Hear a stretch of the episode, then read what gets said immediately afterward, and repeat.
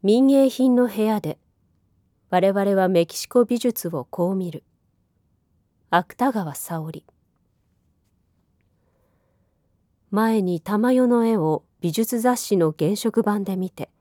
その摩訶不思議な色彩にひどく惹かれました。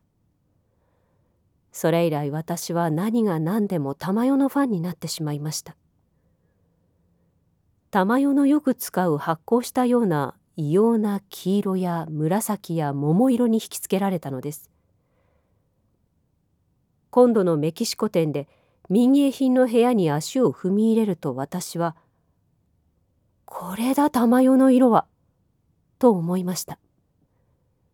民芸品の切り紙も人形も皆玉代のあの魅力的な紫色や桃色なのでした。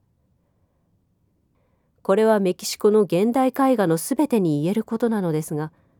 何千年も昔の土偶の形態も民芸品の粘土の人形の色も皆現代絵画の中にそのまま生きていて彼らの激しい力と情熱を語る強力な言葉になっているのです。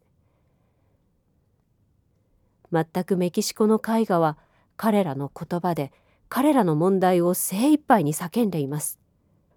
それゆえにメキシコの絵画はメキシコの国の誇りとなりメキシコ人すべての誇りとなっているのだと思いました。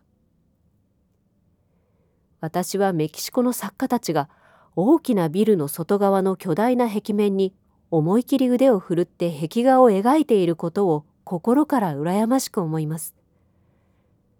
国と国民の生活と作家がこんなに密接につながっている国を素晴らしいと思いました。日本の現代絵画は日本の国や日本の多くの人々とは何の関係もないところで描かれているということが私には間違ったことに思えるのです。